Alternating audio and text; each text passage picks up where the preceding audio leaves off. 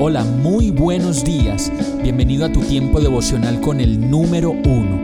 Qué alegría saludarte con la certeza de que Dios está obrando en tu vida su perfecta y buena voluntad, ya sea porque estás aprendiendo de un momento difícil o porque estás disfrutando de su amor a plenitud con paz y tranquilidad. Llegó la hora de tomar tu Biblia, pues de seguro Dios te va a hablar, te va a reconfortar y lo mejor de todo, te va a dar las respuestas que estabas buscando. ¿Qué esperas? Vamos, súbete de una vez en este pequeño pero eterno vuelo devocional con destino al cielo. Y el mensaje de hoy se llama Se le subió a la cabeza. Segunda de Crónicas 25:19 dice, Tú te jactas de haber derrotado a los edomitas, el éxito se te ha subido a la cabeza. Está bien, jáctate si quieres, pero quédate en casa. ¿Para qué provocas una desgracia que significará tu perdición y la de Judá? Muchas veces nos han dicho que jactarnos de lo que hacemos y de lo que somos no es bueno.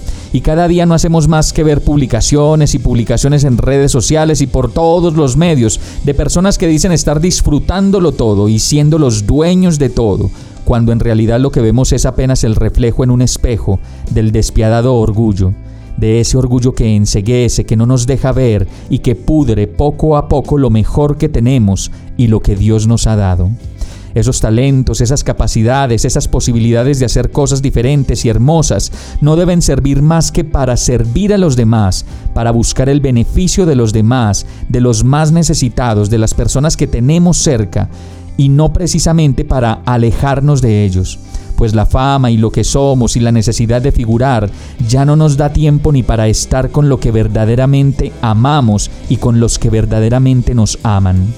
Por eso el consejo de Amasías para el rey fue decirle que más bien no se jactara de lo que había logrado y que ya no lo publicara más en las redes sociales, todas sus hazañas, no, que más bien se guardara las cosas de una manera más prudente y discreta y con eso no provocar envidias ni rivalidades, ni comparaciones, ni enemigos que pueden venir por el mucho presumir de lo que se hace.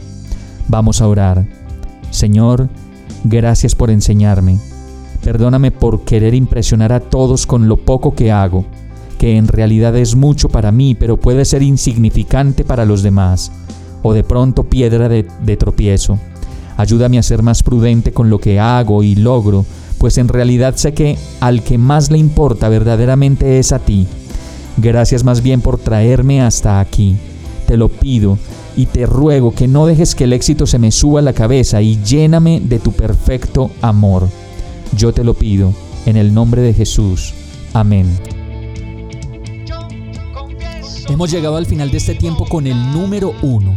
No te detengas, sigue meditando durante todo tu día en Dios, descansa en Él, suelta los remos y déjate llevar por el viento suave y apacible de su Santo Espíritu. Solo compártelo con quien lo necesite y ames. Hoy, de la mano de Dios, todo será un gran día. Para más información visita nuestra página www.iglesiabierta.com o llámanos al 313-334-0116. Oramos y rogamos para que cada día te enamores más de Dios y para que no pares de pasar todo tu tiempo con el número uno